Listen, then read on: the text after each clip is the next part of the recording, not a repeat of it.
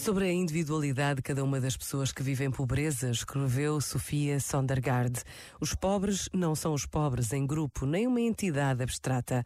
São sim pessoas concretas, com percursos de vida concretos, com vulnerabilidades, mas também desejos, receios, vontades.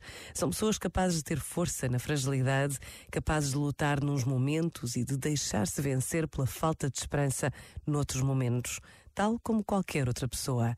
Daí a importância de olharmos para cada pessoa como pessoa, com a mesma dignidade e respeito com que gostamos que os outros olhem para nós.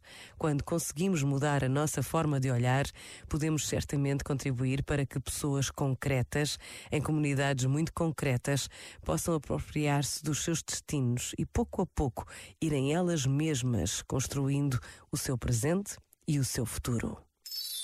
Este momento está disponível em podcast no site e na app.